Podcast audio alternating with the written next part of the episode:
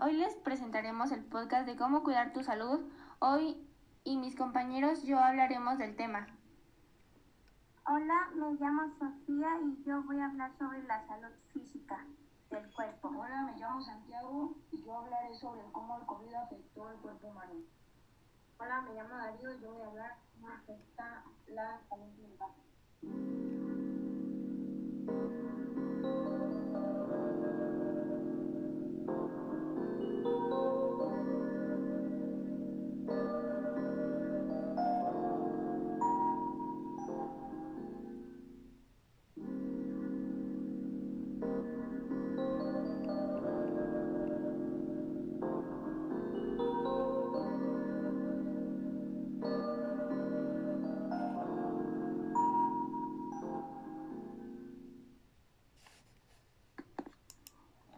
Mis compañeros hablarán de la salud física y cómo ha cambiado. Hola, buenas tardes. Les vengo a platicar sobre la salud física sin COVID. El cuerpo del ser humano está preparado para moverse y más aún tiene la necesidad de hacerlo. No obstante, a pesar de esta necesidad, la práctica de actividad física en la población es cada vez menos frecuente, muy especialmente en niños de un año. Estos bajos niveles de práctica de actividad física conlleva el sedentarismo de buena parte de la población, lo que unió a unos hábitos alimentarios nada idóneos han provocado el aumento alarmante de diferentes patologías, obesidad, enfermedades cardiovasculares, síndrome metabólico, que en algunos casos se han convertido en un auténtico problema de salud pública. Un estudio publicado en marzo en la prestigiosa revista Lancet no es concluyente, pero también sugiere que el COVID-19 no solo es capaz de provocar neumonía, también podría causar daños en otros órganos como el corazón, el hígado y los riñones, así como en sistemas corporales como el de la sangre. El virus se dirige luego hacia los conductores bronquiales, las vías respiratorias que llegan hasta los pulmones, y allí produce una inflamación de las mucosas de estos conductos. Esto causa irritación y por ello empezamos a toser. Señores Snapford, mientras esto ocurre aumenta la respuesta inflamatoria porque el cuerpo está peleando contra el virus y como consecuencia aparece la fiebre.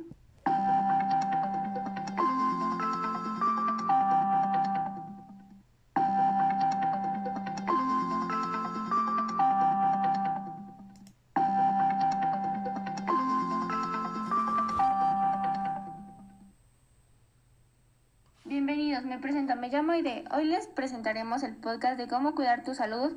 Hoy y mis compañeros yo hablaremos del tema. Hola, me llamo Sofía y yo voy a hablar sobre la salud física del cuerpo. Hola, me llamo Santiago y yo hablaré sobre cómo el COVID afectó al cuerpo humano. Hola, me llamo Darío y yo voy a hablar cómo afecta la salud mental. Mis compañeros hablarán de la salud física y cómo ha cambiado. Hola, buenas tardes. Les vengo a platicar sobre la salud física sin COVID. El cuerpo del ser humano está preparado para moverse y más aún tiene la necesidad de hacerlo. No obstante, a pesar de esta necesidad, la práctica de actividad física en la población es cada vez menos frecuente, muy especialmente en niños de un año. Estos bajos niveles de práctica de actividad física conlleva el sedentarismo de buena parte de la población, lo que unió a unos hábitos alimentarios nada idóneos han provocado el aumento alarmante de diferentes patologías, obesidad, enfermedades cardiovasculares, síndrome metabólico, que en algunos casos se han convertido en un auténtico problema de salud pública. Un estudio publicado en marzo en la prestigiosa revista Lancet no es concluyente, pero también sugiere que el COVID-19 no solo es capaz de provocar neumonía, también podría causar daños en otros órganos como el corazón, el hígado y los riñones, así como en sistemas corporales como el de la sangre. El virus se dirige luego hacia los conductores bronquiales, las vías respiratorias que llegan hasta los pulmones, y allí produce una inflamación de las mucosas de estos conductos. Esto causa irritación y por ello empezamos a toser. Señor Snapford, mientras esto ocurre aumenta la respuesta inflamatoria porque el cuerpo está peleando contra el virus y como consecuencia aparece la fiebre. Mis compañeros hablarán sobre la salud mental y cómo ha cambiado. Hola, buenas tardes. Espero que se encuentren bien. Hoy yo les hablaré sobre la salud mental de las personas y cómo ha cambiado por el COVID-19. Durante la pandemia de la COVID-19, quizás sintieras estrés, ansiedad, miedo, tristeza, soledad. Es posible que empeoren los trastornos de salud mental, incluyendo la ansiedad y la depresión. Esto es lo que te puede suceder.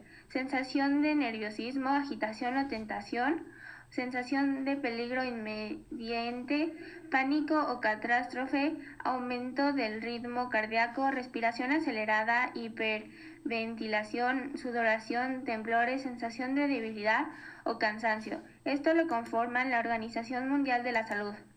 Las nuevas realidades del teletrabajo, el desempleo temporal, la enseñanza en casa y la falta de contacto físico con familiares, amigos y colegas requieren un tiempo para acostumbrarse a adaptarnos a estos cambios en los hábitos de la vida y enfrentarnos al temor de contraer el COVID-19 y a la preocupación por las personas próximas para más vulnerabilidad.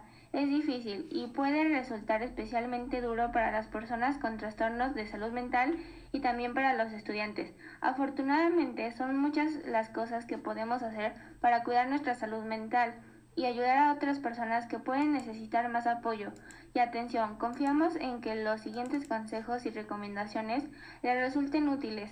Manténganse informados. Siempre tenga una actitud positiva para que no sea muy pesado recurrir a fuentes informativas viables, como la televisión y la radio local y nacional y manténganse al día de las noticias de la Organización Mundial de la Salud en las redes sociales. Siga una rutina, conserve sus rutinas diarias en la medida de lo posible o establezca una rutina diaria.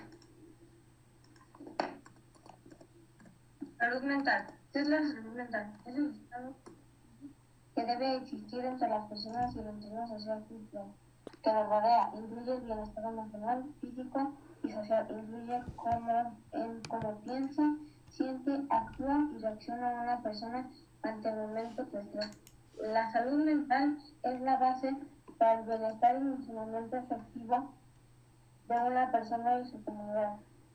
¿Qué puede afectar la salud mental? La inseguridad, la, inseguridad, la desesperanza, el rápido cambio social, los riesgos de violencia, los problemas que afectan a la salud física, también verse afectada por los factores y experiencias personales, la reacción social y los valores culturales, experiencias familiares, escolares,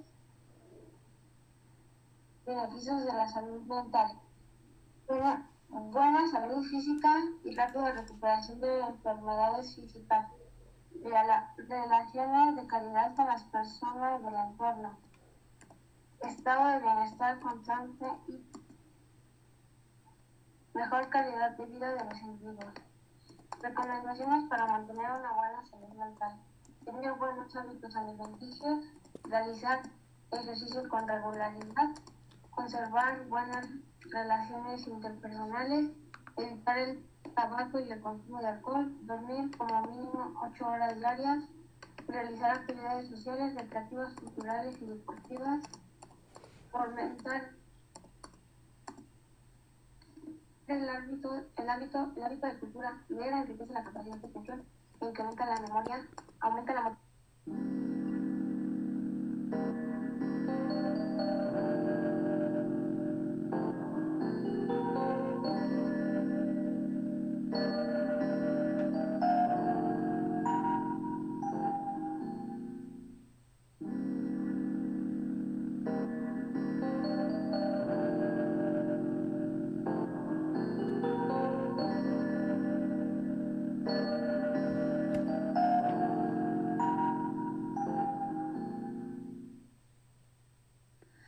Mis compañeros hablarán de la salud física y cómo ha cambiado por el COVID-19 y por lo que estamos pasando al día de hoy.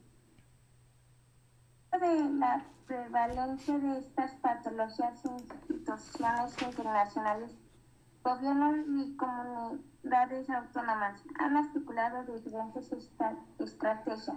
Una de las más recurrentes es apoyar y promocionar y perseguir el aumento de la práctica de la actividad física. En su definición clásica, la actividad física, cualquier movimiento corporal producido por los músculos esqueléticos que produzca un gasto energético mayor al existente en reposo. Con esta definición en mente se puede constatar que, que las recomendaciones de práctica de actividad física semanal han ido variando en las últimas décadas hasta llegar a tres. El problema no es la infección, sino la forma en que responde nuestro organismo para luchar contra ella. Le explica a BBC Mundo Calpan, Sabahati Médica Clínica y Epidemiología del equipo de salud global de la Escuela de INE y Medicina Tropical en Londres, Reino Unido. Para evitar que la infección se pueste en nuestras células, nuestro cuerpo produce sustancias químicas que son bastante agresivas, de la nariz al recto. Según lo explico en The New York Times, Amy Compton Fields, directora de clínica del Sistema de Salud Providencia en Estados Unidos, la infección puede propagarse desde la nariz hasta el recto. Los síntomas más comunes del COVID-19 son fiebre, cansancio y tos seca. Algunos pacientes pueden presentar dolores, congestión nasal, rinorrea, dolor o garganta.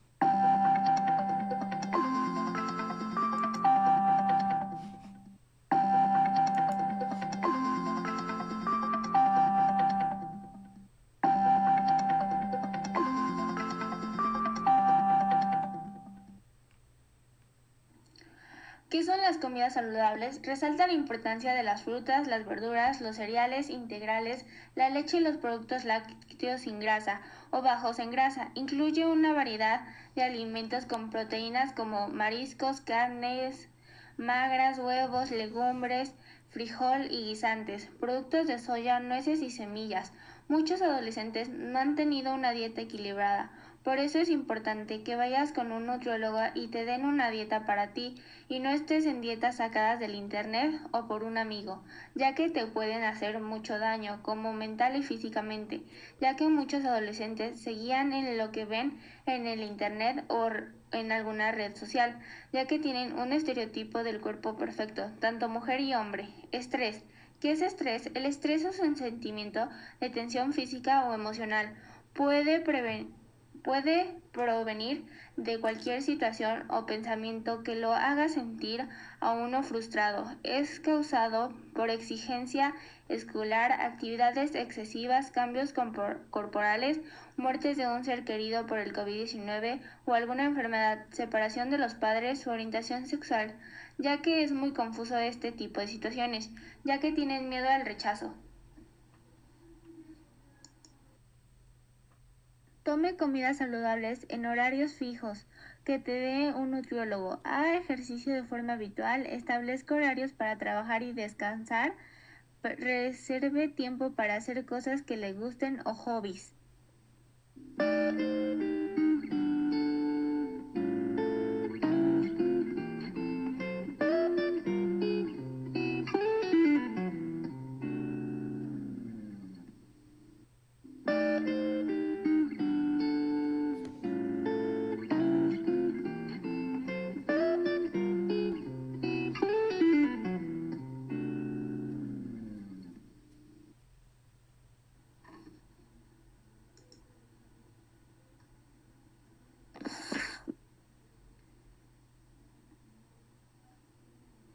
Gracias por estar con nosotros y poder escuchar y, les, y que les sirva esta información.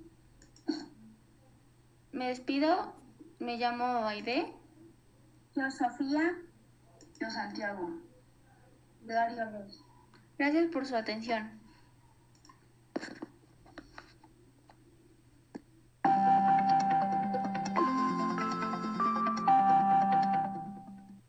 Oh, thank you.